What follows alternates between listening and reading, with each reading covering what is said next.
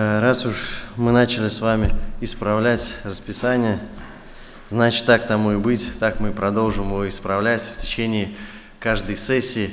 Вот. Ну, вы можете не исправлять, можете просто мне на слово поверить, что мы все сессии будем сдвигать, я имею в виду тему проповеди, на одну, потому что о Божьих ожиданиях, которые обозначены у вас там в расписании, уже было сказано сегодня утром. Вот. А зато на последнюю самую сессию что-нибудь мы другое, особенное подготовим вот, и прибережем. Но тем не менее, друзья, если вы посмотрите на следующий заголовок, вы увидите там послание Иакова, вы увидите там такое обозначение, такое яркое и громкое название. Вот название, надо сказать, не я придумал, но зато это такая истина, в которую люди давно верят, которую давно принимают как истину, и, наверное, не зря. Да, и если кто-то скажет вам, что молитва – это ключ к великим свершениям, я практически уверен, что вы вряд ли отвергнете эту мысль.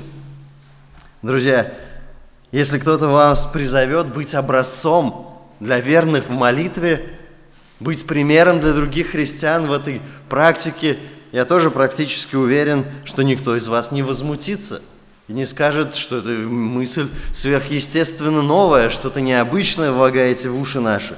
Нет, друзья, если кто-то скажет вам, что молитва должна стать образом жизни, тоже навряд ли, навряд ли кто-то с этим будет не согласен. Однако, чтобы на практике испытать действенность молитвы, чтобы научиться постоянству в молитве, я думаю, что прежде всего нужно начать с того, чтобы поразмышлять о том, в чем ее суть. В чем суть молитвы. С этого действительно нужно начать. Потом только мы сможем с вами говорить о мотивации, которая будет подталкивать нас молиться, когда, когда все в нас кричит «я не хочу» или «я не могу молиться».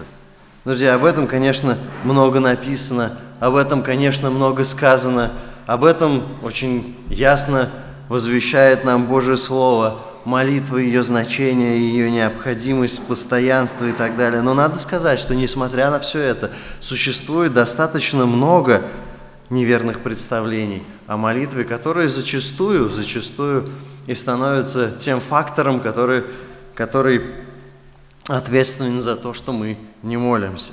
Итак, общая идея, которую я сегодня хотел бы вместе с вами раскрыть, о которой поразмышлять, заключается в том, что молитва – это ключ к великим совершениям.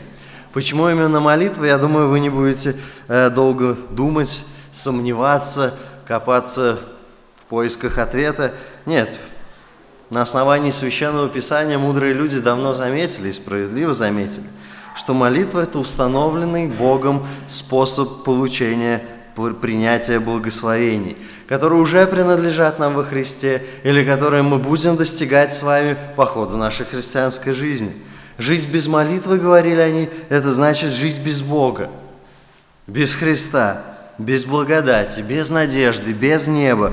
Но и мы можем смело с вами добавить без благословений и без великих свершений. Друзья, когда мы начинаем размышлять над этой истиной, то, естественно, у нас должно возникнуть несколько вопросов, как минимум два. Великие свершения, а они мне нужны? Нужны ли мне великие свершения, друзья? Или, если по-другому сформулировать этот вопрос, переиначить его немножко, я спрошу вот так, братья и сестры, дорогие друзья, а готовы ли вы к подвигам веры? Это немножко по-другому звучит, это немножко сильнее цепляет. Друзья, вы помните слова известного миссионера, его называют иногда отцом миссии Уильяма Керри. Он говорил, ожидайте великого от Бога, стремитесь к великому ради Бога. Ну, понятно, он миссионер, ну, понятно, он великий служитель, понятно, ему много в жизни трудностей пришлось испытать, и, наверное, немалое количество благословений, а как же мы? Друзья, а готовы ли мы отказаться от серой посредственной жизни в суете для себя, в пользу жизни, посвященной Богу. Друзья, вот такая жизнь, которая характеризуется постоянной духовной реформацией, постоянным стремлением к святости, к росту, она, естественно, будет наполнена великими свершениями. И первое свершение, на которое, которое мы с вами должны ожидать и к которому мы должны готовить себя – это изменение нашего собственного греховного, эгоистичного, амбициозного, гордого сердца. Вы знаете, что Господь однажды каждого спасенного человека изменил, однако мы находимся с вами на пути, на пути освящения. Друзья, нам нужно научиться быть готовыми к посвященной жизни, к жизни, которая будет характеризоваться служением. Как только мы начнем изменяться в этом отношении сами, поверьте, перед нами засияет еще одно великое свершение. Помочь другим людям в этих изменениях, в точно таких же изменениях, своим благочестивым характером, своей практикой, своей жизнью, которая будет наполнена молитвой и изучением Священного Писания, деланием добра, жертвенностью, мы захотим повлиять на других людей, которые смогут включиться в этот же процесс. Действительно, друзья дорогие, нам важно переживать о прорыве в служении. Это тоже великое свершение. Нам важно выходить из застоя, который периодически случается, когда мы успокаиваемся в своей собственной узкой коробочке, нас все интересует, устраивает. Нам важно учиться зажигаться благовестием, зажигаться э, заботой о людях, стремиться воплощать это в жизни. Это великое свершение. Научиться решать проблемы, проблемы, которые периодически возникают у нас в служении или во взаимоотношениях или с другими людьми. Друзья, в любом нашем деле искать славы Божьей, которая будет подчеркиваться нашим благочестием нашим верным служением, посвященным служением Богу. Поверьте, все это, великое, все это великими свершениями можно назвать, и все это, естественно, нуждается в молитвенной подготовке. И тогда второй вопрос мы должны себе задать. Молитва? А разве я не молюсь? Разве я не молюсь? Разве недостаточно мне того, что я делаю? Зачем нужно для этого какие-то конференции организовывать? А я еще вам скажу, да, еще много книг написано на эту тему, христианских книг, которые действительно побуждают людей молиться. Неужели это так необходимо? Неужели это так нужно? Прислушайтесь к словам человека, которого называли одним из последних пуритан. Он писал, в христианской жизни нет более пренебрегаемой обязанности, чем личная уединенная молитва. Задумайтесь над тем, насколько справедливы эти слова. Говорить о молитве легко, проповедовать даже о молитве легко.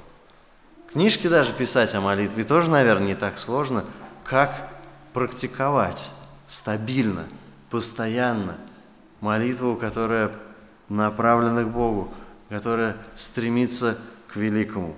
Друзья, я хочу, чтобы вы начали об этом размышлять. Я думаю, что вот это та, это та практика, молитва, это та составляющая нашей жизни, которая никогда не бывает у нас слишком много, слишком вот, слишком, до избытка. Друзья, подумайте, горит ли ваше сердце молитва? Делается ли на ней акцент в вашей духовной жизни? Является ли ваша жизнь жизнью?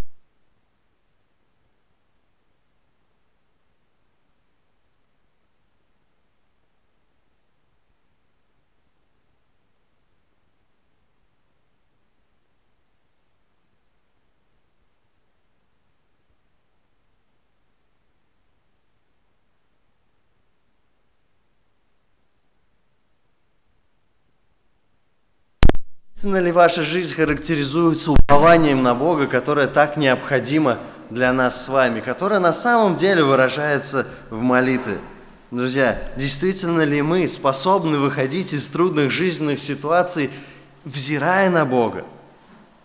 Что действительно требует от нас серьезной молитвы.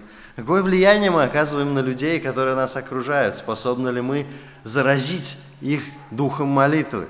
Друзья, вот почему нам важно открыть с вами пятую главу послания, послания Иакова. Откройте эту главу, мы будем читать из заключения этого весьма-весьма практичного послания. Иаков посвящает несколько стихов в конце как раз-таки молитве которая произносится, должна произноситься в самых разнообразных ситуациях, в страданиях, в радости, в болезни, в конфликтах, везде и всегда. Молитва будет тем самым ключиком, который Бог использует в нашей жизни, чтобы принести благословение.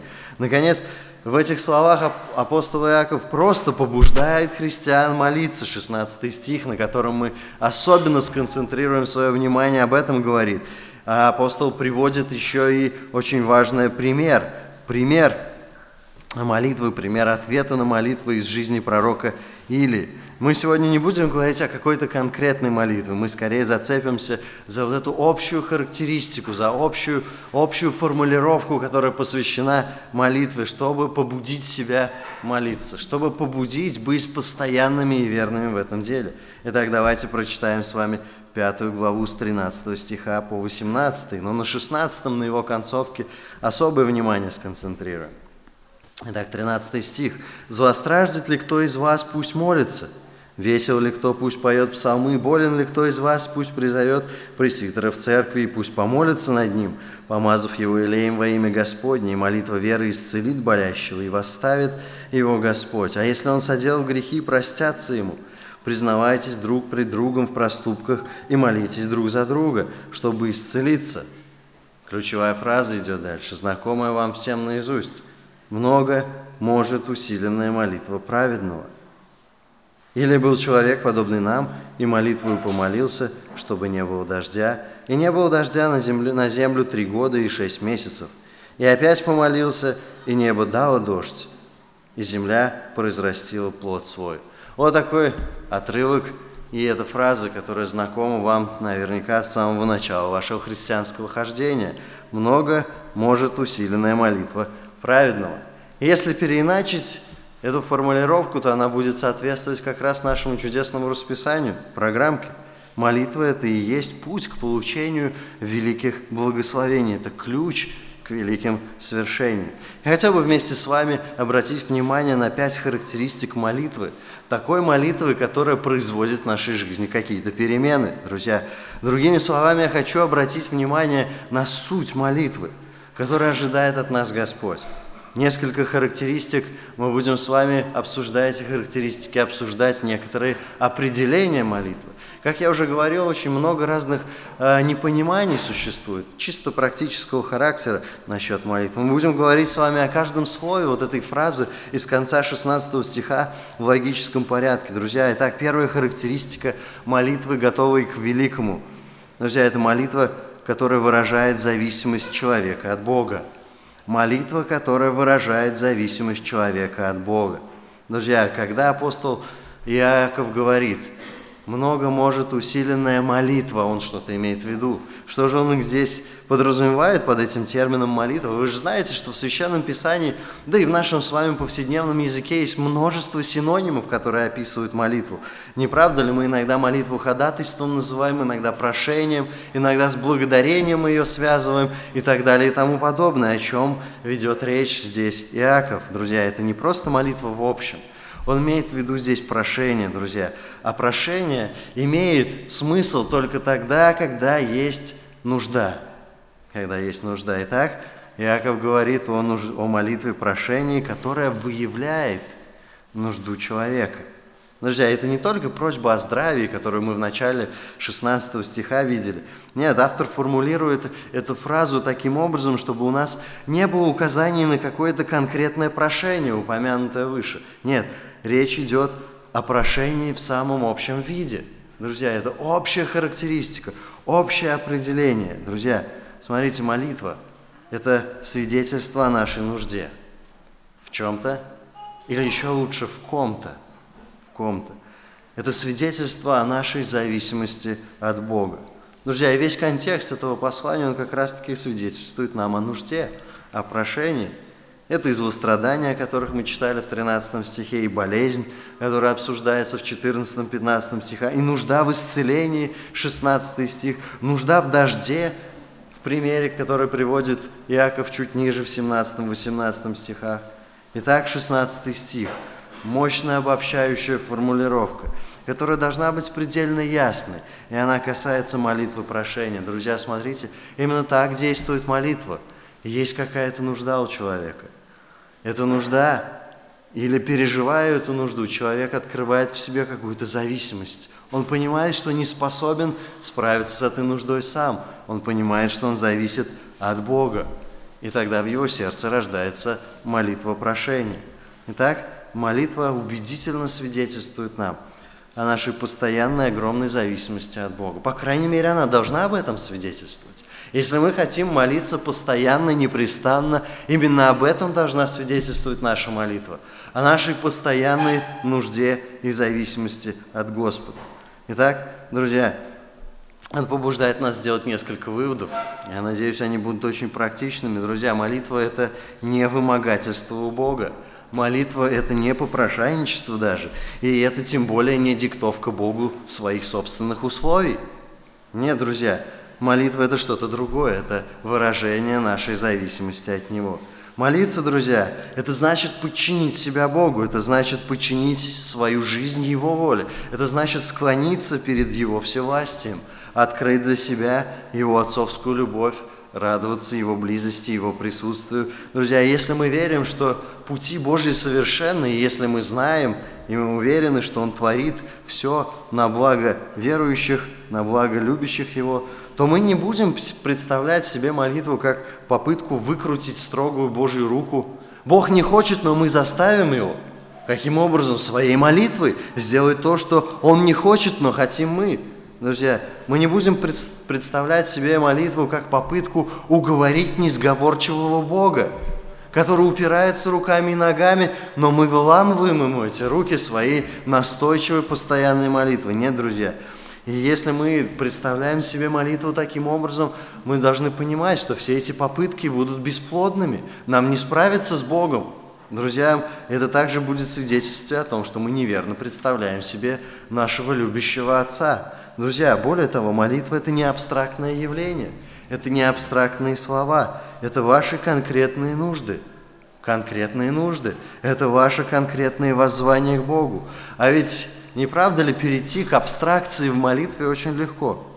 Просто фразы, давно знакомые, без боли в сердце произнесенные, без радости в сердце сказанные, сухие слова, общие слова – Друзья, поверьте, нам особенно трудно молиться тогда, когда наше сердце не переполняется духовными переживаниями. Когда мы входим в период духовной засухи, когда мы не размышляем о Боге, когда мы не размышляем о Нем, о Его свершениях, когда мы не переживаем о деле Божьем, вот тогда мы молимся чисто для галочки, тогда наша молитва превращается в абстракцию, в общие слова, лишенные на самом деле сердца. Друзья, молитва – это еще и не, не победный клич самодостаточного человека. Именно этому учит нас эта истина, которую мы с вами э, читаем в стихе 16. Это не победный клич самодостаточного человека, вовсе нет. Молитва, более того, заканчивается там, где начинается наше «я». Друзья, задумайтесь об этом. А теперь подумайте о наших молитвах. Подумайте, насколько справедливы слова одного христианского автора. «Наше мое, мне, для меня проявляются так сильно, что мы просто не хотим приближаться к Богу настолько близко, чтобы чувствовать зависимость от Него и быть поглощенными Его любовью. Мы приближаемся к Богу, и у нас возникает желание остановиться, сделать шаг назад, остаться жить в болоте, но зато своем.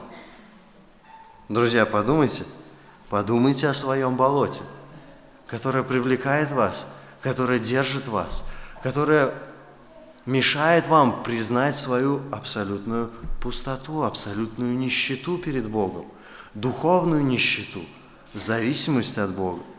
Друзья, именно молитва возвращает наше сердце, которое склонно к мятежу против Бога, в подчинение Богу. Именно молитва побуждает нас отвлечься от себя, отречься от себя, сосредоточиться на Боге. И вот эта сосредоточенность на Боге, друзья, в нашей молитве – это ключ, который поможет нам молиться, который даст нам ту мотивацию, который сделает молитву великим ключом к великим свершениям. Об этом мы с вами еще будем говорить и размышлять. Друзья, вопреки всему тому, что мы с вами обозначили, молитва – это выражение зависимости от Бога. Это открытое признание, что без Бога мы ничего не можем – без Него мы ничего не можем, без Христа. Это осознание нашей немощи в личной жизни, в служении, во взаимоотношениях. И вот тогда, когда мы осознаем свою немощь, и начинается настоящая молитва. Молитва и смирение, друзья, это неразлучная пара. Молитва и смирение, их нельзя развести. Посмотрите, 4 глава 6 стих, Иаков именно об этом говорит. Посему сказано, Бог гордым противится, а смиренным дает благодать. Мы ищем благодать в молитве, мы получаем ее, когда есть в нашей жизни смирение. И на самом деле, если вы поразмышляете об этом, вы увидите, как часто мы молимся по-настоящему глубоко и горячо, когда нас посещает нужда. Когда эта нужда становится такой вопиющей, что мы готовы сдаться, готовы упасть и молить Бога. Как мы противимся этой практике, этой чудесной молитве, молитвенной жизни, когда мы просто не видим свою нужду. Друзья, и наоборот, когда что-то Бог допускает в нашей жизни, вот тогда мы бежим, вот тогда мы стремимся. Знаете, совсем недавно, около года назад, чуть меньше, вот у нас в семье произошло такое очень тяжелое происшествие. У нас сын старший, ну, второй, а, заболел, приболел, ну, обычные сопли, как всегда бывает это. Вот, и мы решили прогреть ему нос. Знаете, такая синяя лампа, почти как кварц, но не кварц, да, она прогревает, соответственно, вот, и все хорошо становится. Исцеляет от всего практически. А так вот, обычно эти, эти лампы, они только в Советском Союзе производились, да, сейчас их уже не производят. Печальное событие случилось, да, каким-то образом эта лампочка вдруг лопнула. То ли от старости, то ли еще от чего. А она лопнула, и все вот эти вот маленькие раскаленные кусочки стекла в лицо нашему сыну. Ну, какие-то кусочки попали на шею, ожог, ну, как бы, ладно, мелочи жизни. Один маленький кусочек попал в глаз. И в итоге получилось так. Проникающее ранение раду, э, роговицы с выпадением радужки. Серьезная штука, конечно. Естественно, его тут же госпитализировали в глазную больницу. Естественно, это такая ситуация, когда нужно делать срочную операцию, когда нужно вправлять, все зашивать, все это, естественно, под микроскопом. И, естественно, тут же глаз перестал видеть. Вы представляете наши ощущения как родители? От нашей собственной лампы, которую мы им ставим, вдруг такое происшествие. С одной стороны, мы не виноваты, с другой стороны, мы чувствуем вину. С одной стороны, мы понимаем, что Господь допустил это, с другой стороны, мы переживаем за своего сына. А как? С раннего возраста человек останется без глаза. И вот, братья и сестры, никогда не, пере... никогда не смогу забыть того момента, когда я приехал в больницу вместе со своим сыном, он спать, я молиться? А куда мне еще бежать? Кому еще обратиться? Кто еще способен исправить эту ситуацию? Кто еще может поддержать меня, мое беспокойное сердце на этот момент утишить, успокоить? Кто может мне дать правильное отношение к моему сыну, чтобы утешить его в этой ситуации? Кто вообще может помочь в этой ситуации? Только Господь. Вы знаете, я никогда не забуду ту молитву. Мы пробыли там буквально несколько, несколько дней в этой больнице, соответственно, все процедуры, все зашили. Вот, друзья, но я никогда не забуду той молитвы, которая, которая церковь была, которой церковь была наполнена. Я никогда не забуду той поддержки, которая со стороны церкви была оказана. Просто молитвенной поддержки, когда люди действительно переживали за нас. И мы это видели в разговорах, в словах, в смс и в прочих-прочих наших пересечениях с этими людьми. Друзья, это нужда. Так на нас действует нужда. Мы вдруг понимаем, что мы без Бога ничего делать не можем.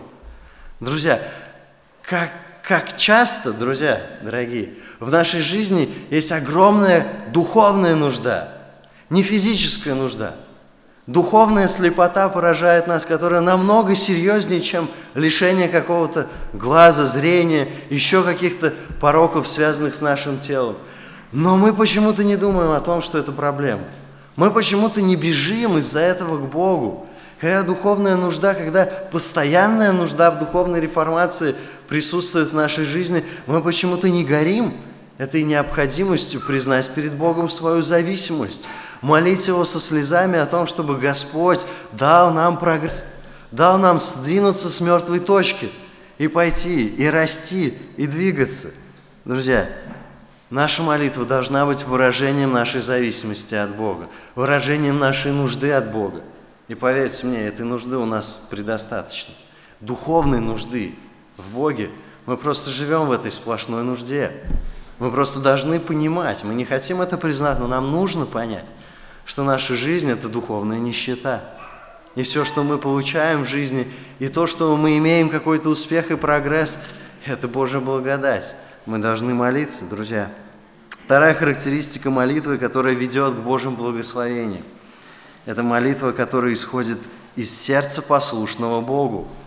Молитва, которая исходит из сердца послушного Богу.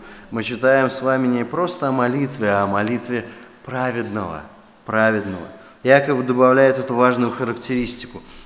Он переводит наш взор на того, кто молится, молитва праведного. Кто такой праведный? Если вы читаете внимательно послание к Иакову, вы замечаете, что Иаков говорит о праведности практической в своем послании.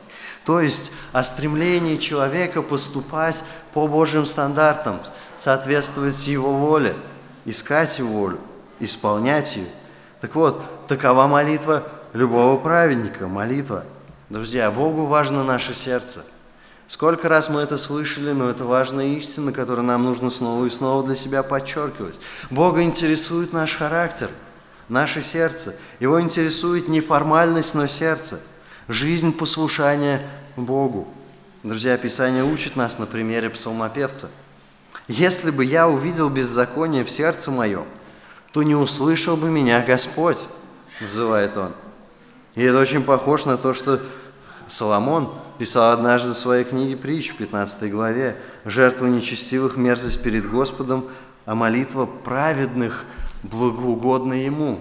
Действительно, мы понимаем это?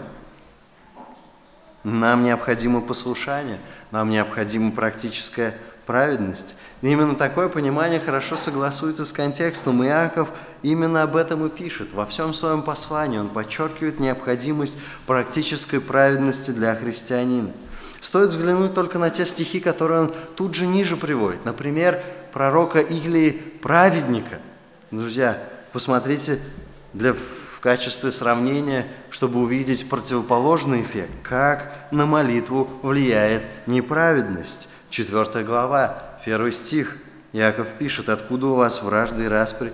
Не отсюда ли от вожделений ваших, воюющих в членах ваших? Желаете и не имеете, Убиваете и завидуете, и не можете достигнуть. Припираетесь и враждуете, и не имеете, потому что не просите. Просите и не получаете, потому что просите не на добро, а чтобы употребить для вожделений ваших. Это очень четкая картина людей, которые живут неправедно. К сожалению, практической праведности им не хватает, а поэтому в их молитвенной жизни есть тоже определенные проблемы, и они не имеют права рассчитывать на какой-то результат. Друзья, Такова картина, которую мы видим в этом стихе. Есть сердце, есть сердце, посвященное Богу, которое характеризуется послушанием, практической праведностью. Молитва, которая проистекает из такого сердца, будет угодно Богу. Так молитва требует послушания Богу. Другими словами, молитва – это не формальность, лишенная жизни. Это не просто формальность, Друзья, а подумайте, как часто случается, когда мы привычно проговариваем знакомые наши, знакомые нам фразы, в то время как и сердце, и голова заняты совсем чем-то другим, совсем чем-то отвлеченным. Друзья, но только не молитвой. Только тогда, когда наше сердце будет заполнено Богом, когда наше сердце будет наполнено размышлением о Нем, когда наша жизнь будет наполнена послушанием Ему – наша молитва будет горячей, по-настоящему горячей. Но более того, мы с вами отметим, что молитва – это не просто работа языка, без участия сердца. Справедливы слова. Если вы не вкладываете в молитву всю душу, вы не молитесь. Справедливо.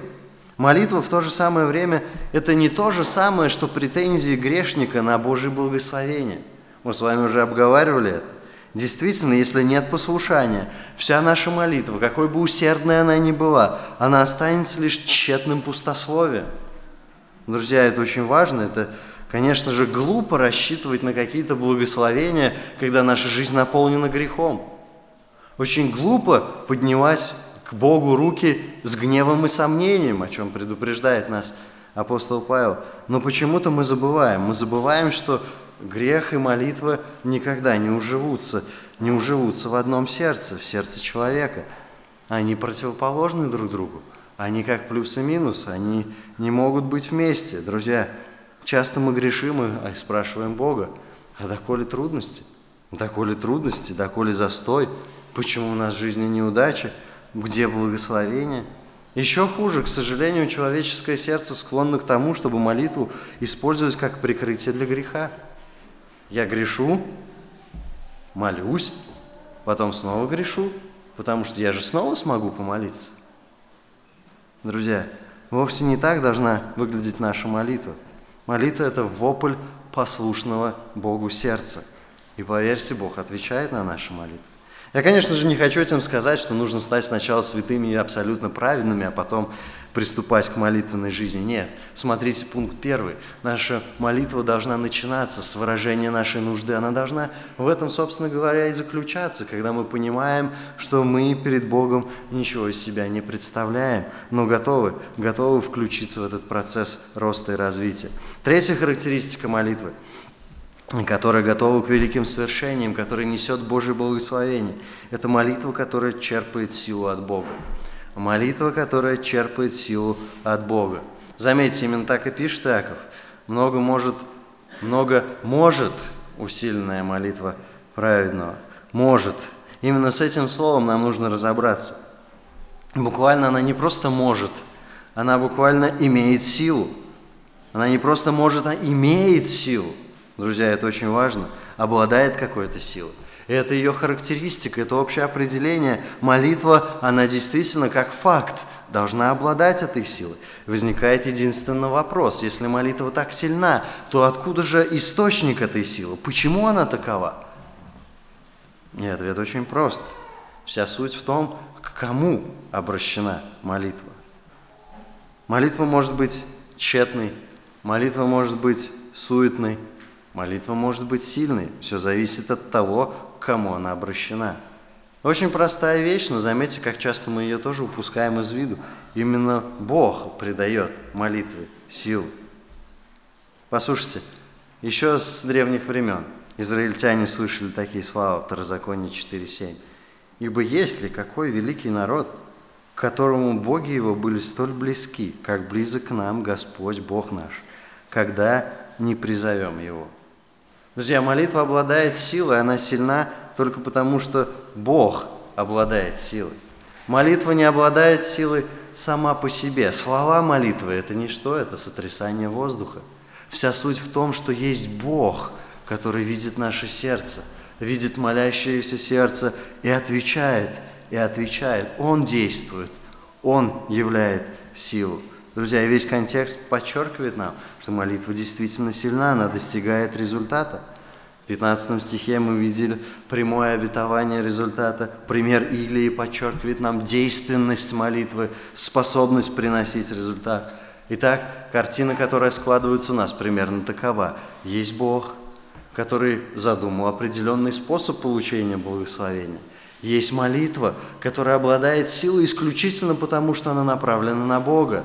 И в результате эта молитва приносит какой-то ответ, какой-то плод, какой-то результат. Итак, молитва на самом деле связана с величием Бога, к которому она обращена. Молитва – это не заклинание, другими словами. Молитва – это не волшебные слова. За силой молитвы всегда нужно видеть Бога. Ответ – это не наша заслуга в том, что мы молимся. Нет, это Божье милостивое благословение. Сама по себе молитва, сами по себе слова – фактически не обладают силой. Мы можем произносить их, и они будут просто до потолка. Не в, магии, не в магических заклинаниях э, суть молитвы. Мы не сможем своими словами просто так развязать Богу руки и позволить Ему действовать. Вовсе не в этом суть молитвы. Не упустите самое главное – Бога из виду. Именно поэтому сильна молитва. Бог в центре – без этого молитва просто-напросто несостоятельна. Мы еще будем говорить об этом позже. Друзья, но еще я хотел бы добавить, что молитва – это не просто клубок сомнений, изливаемых Богу. Хотя действительно есть место и для этого, когда мы Богу приносим свои сомнения. Но когда речь идет о молитве, творящей великое, нужна вера – Нужна вера в Бога, который стоит за молитвой. Нужна уверенность, нужно живое упование. Если вы просите о чем-то согласном с волей Божьей, молите горячо.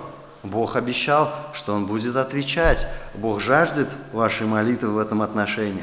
Молите Бога о пробуждении, молите Бога о реформации в вашем сердце, о духовном возрастании, молитесь о своих близких, молитесь, просто-напросто молитесь о погибающих. Друзья, эта молитва действительно угодна Богу. Вы читаете в Священном Писании много таких примеров, много таких призывов. Более того, молитва – это не просто бесполезные слова, лишенные надежды. Когда мы в отчаянии их произносим, но не ждем ничего в ответ – Вовсе нет. Бог стоит за молитвой. Еще раз это подчеркну, а Он безмерно могущественен. Он велик. Друзья, мы должны взывать с осознанием, что мы взываем к всевластному Богу, поэтому надежда всегда есть. Надежда всегда есть. Он сделает все, что послужит Его славе. Молитва – это упование на Божью силу. Четвертая характеристика молитвы продолжает мысль о ее могуществе. Так? Это молитва, которая не боится преград. Это молитва, которая не боится преград. Вы видите, много может усиленная молитва.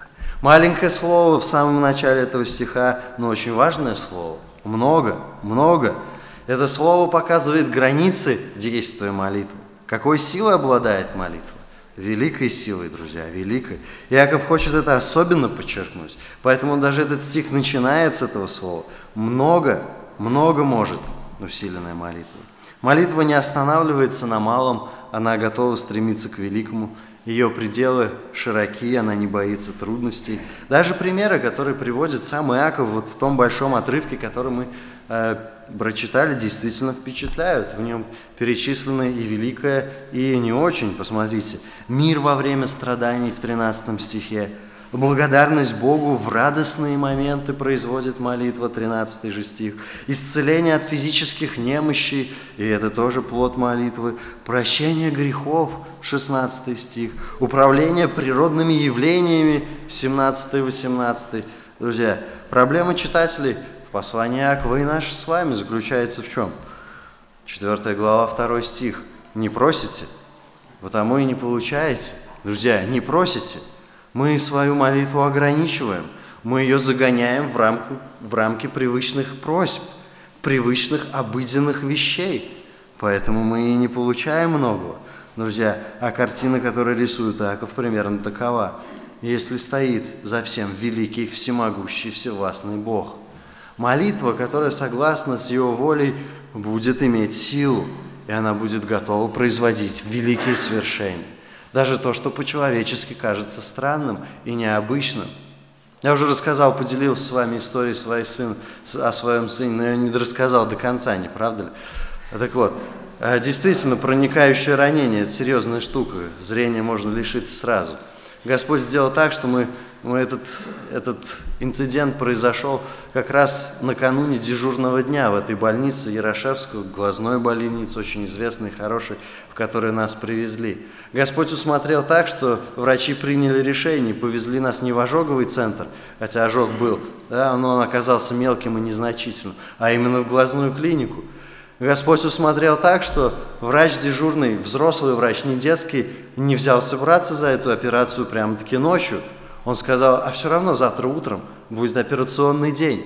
Друзья, Господь послал нас именно в тот момент, когда действительно случился этот самый операционный день, когда с самого раннего утра, и не кто-то, а сама заведующая отделением делал, который является, как мы потом узнали, очень хорошим и известным специалистом в этом деле – Господь так усмотрел, что когда его зашили, нам обещали, ну и проверяли зрение, что сохранится всего лишь 20% зрения, 20% способность видеть. То есть он будет видеть, но если для взрослого, да, эквивалент ШБ и все.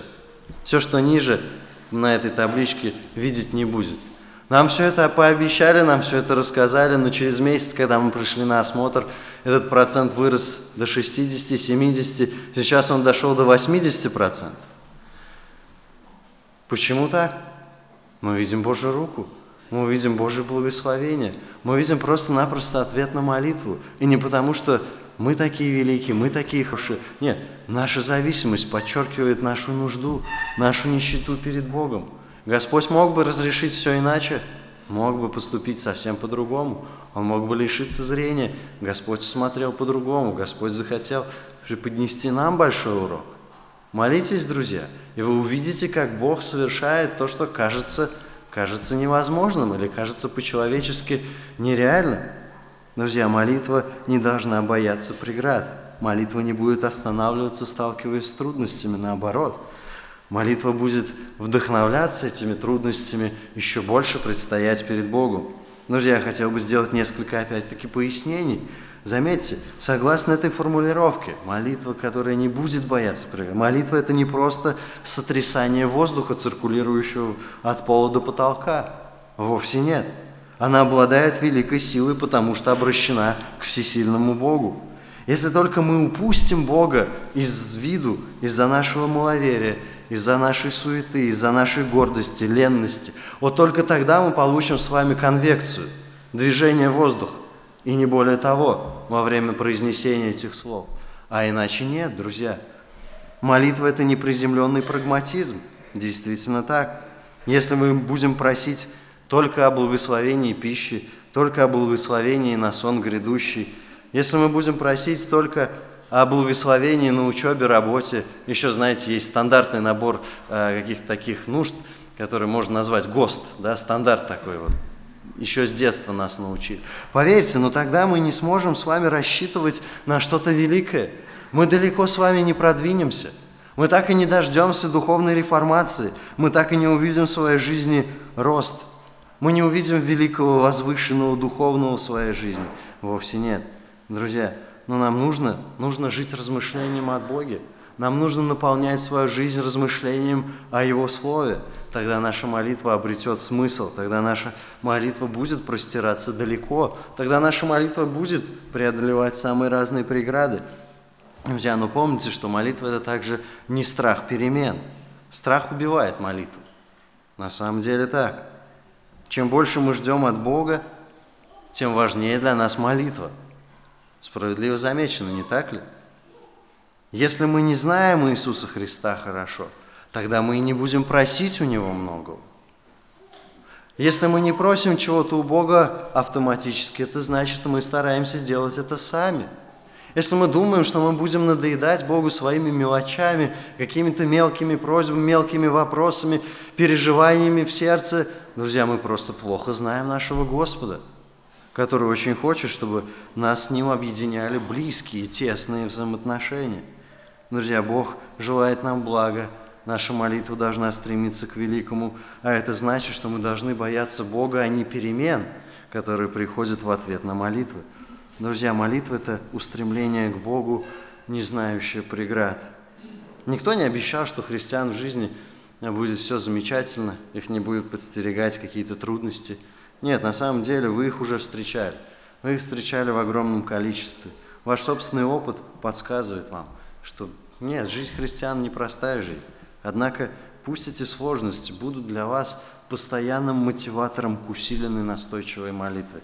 Обратите другими словами, обратите каждое свое беспокойство в повод для молитвы.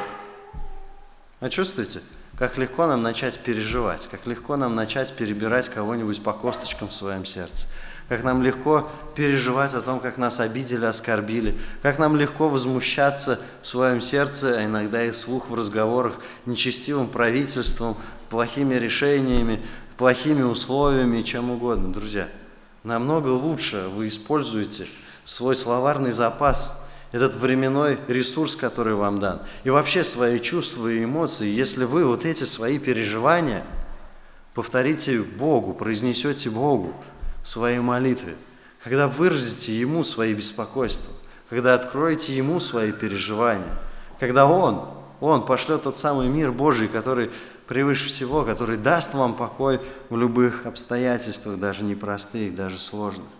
Наконец, пятая, последняя характеристика молитвы, которая достигает великих результатов.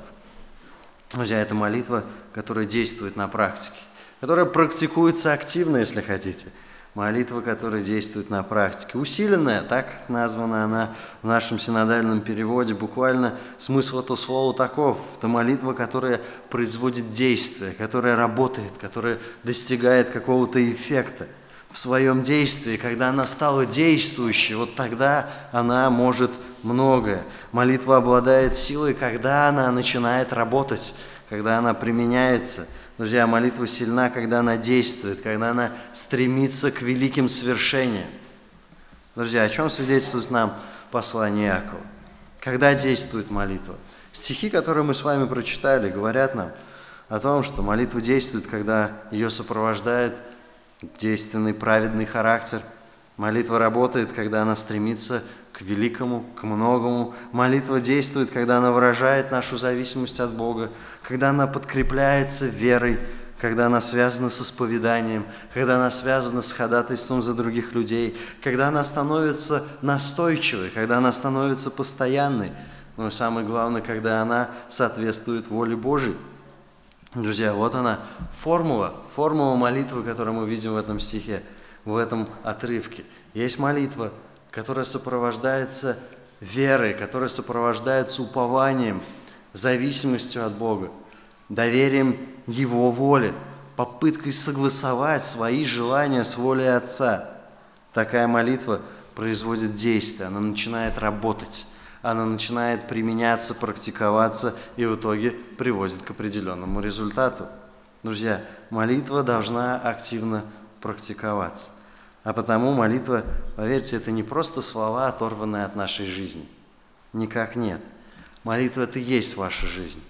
Это и есть ваша жизнь, выраженная в словах, в словах мольбы Богу. Это ваша нужда, постоянная нужда. Это ваша зависимость от Бога.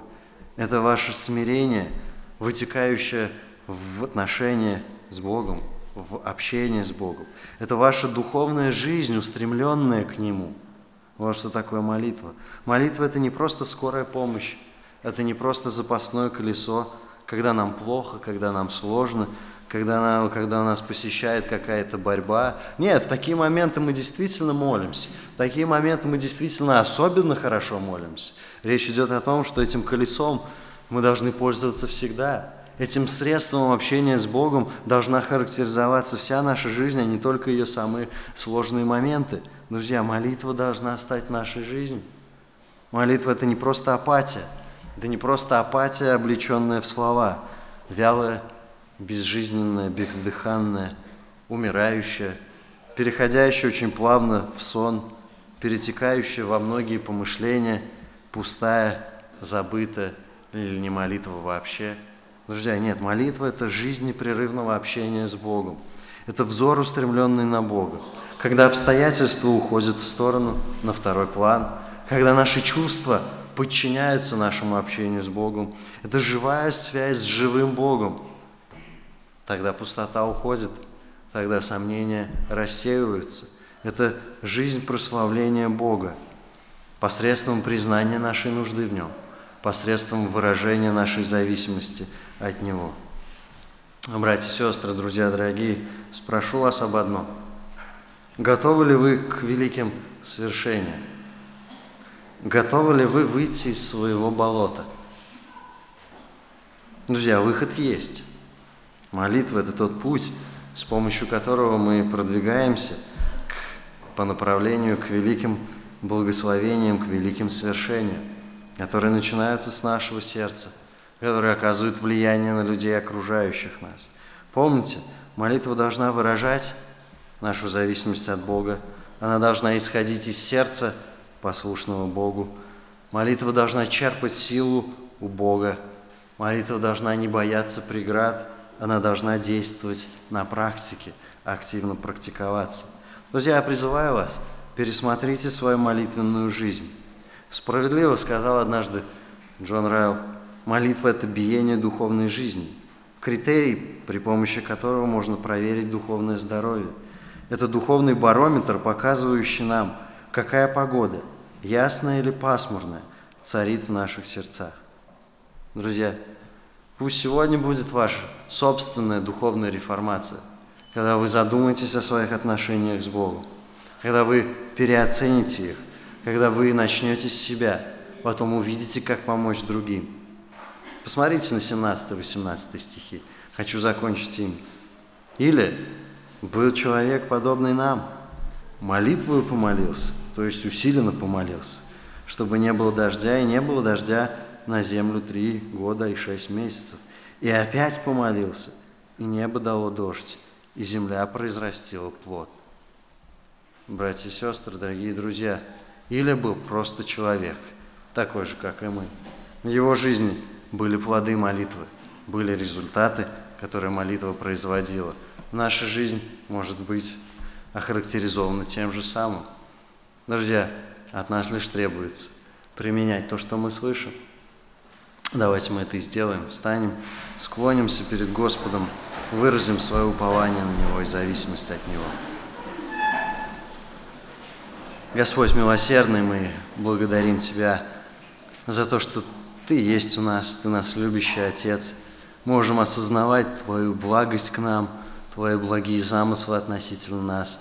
Мы не можем не радоваться тому, что Ты близок к нам, как никто другой, Господь. Мы славим Тебя, что Ты готов выслушивать нас.